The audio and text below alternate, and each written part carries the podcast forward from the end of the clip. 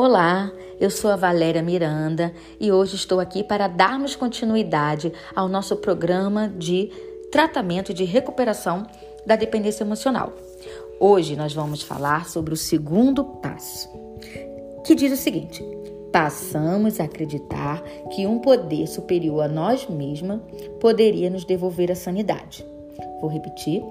Passamos a acreditar que um poder superior a nós mesmos poderia nos devolver a sanidade. Vamos à explicação desse segundo passo. Bom, no primeiro passo do programa de recuperação, você tomou conhecimento da sua impotência em controlar o seu relacionamento e as outras pessoas. E também passou a ter conhecimento do descontrole em que se encontrava a sua vida. Quando você reconheceu que você tinha perdido o controle, quando você jogou a toalha, vivenciando, admitindo que você, é, de certa forma, fracassou no seu relacionamento, você agora está apta para vivenciar o segundo passo. Né? Você admitiu o descontrole que se tornou a própria vida. E agora você vai avançar para o segundo passo. Como podemos mudar essa sua situação agora? Vamos ver agora precisa de ajuda para que você possa acreditar no seu processo de recuperação. Muitas pessoas, no isolamento dos relacionamentos, tentam modificar o seu próprio comportamento por si mesmo, sem, contudo, obter uma modificação profunda. Com o tempo, voltava a agir de forma doentia, o que deixa a pessoa profundamente frustrada e com uma crescente vergonha de si mesma. Esse segundo passo sugere que você encontre uma força além de si mesma, que a ajude a acreditar que há uma saída para o seu problema e também que há uma maneira na qual você pode praticar os passos da recuperação. O segundo passo diz o seguinte: um poder superior, ao invés de o poder superior. Isso significa que dentro do programa você tem a liberdade de escolher esse seu poder superior, segundo a sua concepção e a sua própria vontade. Olha, algumas pessoas com questões de dependência acabam se afastando de um caminho espiritual e de fé, simplesmente porque perderam a esperança de que a vida poderia tomar um rumo saudável esteve brigada com esse poder superior. Ou talvez se afastou de um caminho espiritual porque a imagem de um Deus que foi transmitida por seus pais era uma imagem ameaçadora. Por exemplo, se você continuar agindo assim, Deus vai castigar você.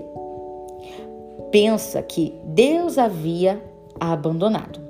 Até mesmo a obsessão pelo seu parceiro e pelo relacionamento pode tê-lo colocado na posição do seu poder superior. Ao acreditar que o seu relacionamento pudesse lhe dar tudo o que necessitava, deixando que ele controlasse a sua vida.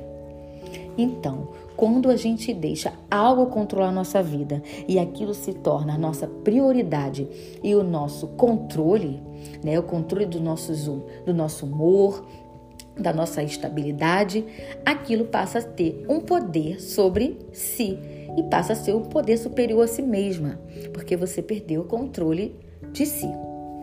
Então, o relacionamento passa a ser o poder superior que você está exaltando e priorizando na sua vida.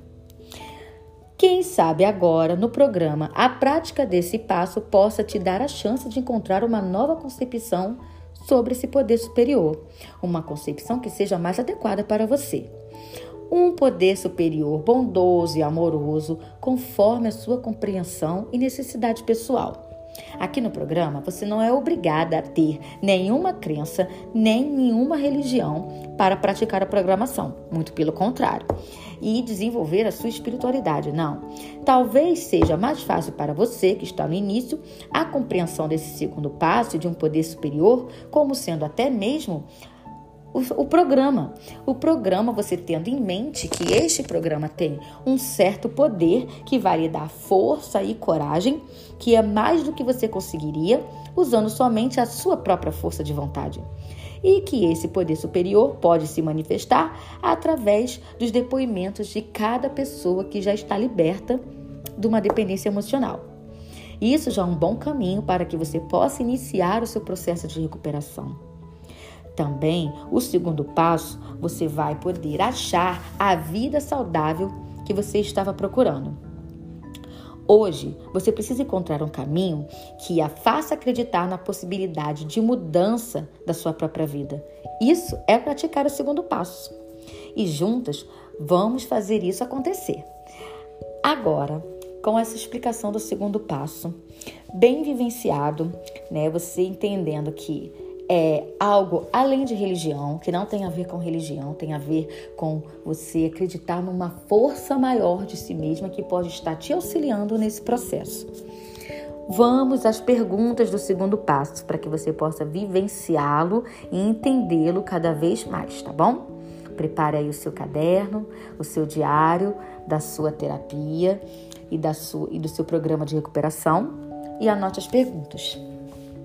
Pergunta número 1. Um. Como foi a sua vida espiritual na infância? Pergunta número 2. Qual é a visão do que seria hoje para você uma vida saudável? Pergunta número 3. Você acredita verdadeiramente que pode hoje aprender a desenvolver uma vida saudável? Pergunta número 4. Hoje, o que você pode fazer na sua recuperação para praticar o segundo passo? Se você se sentir à vontade para dividir as respostas comigo, me procure no Instagram ou no meu telefone e fale comigo como é que está sendo o seu processo de recuperação, tá bom? Um grande beijo, se prepare para o terceiro passo. Tchau e até breve!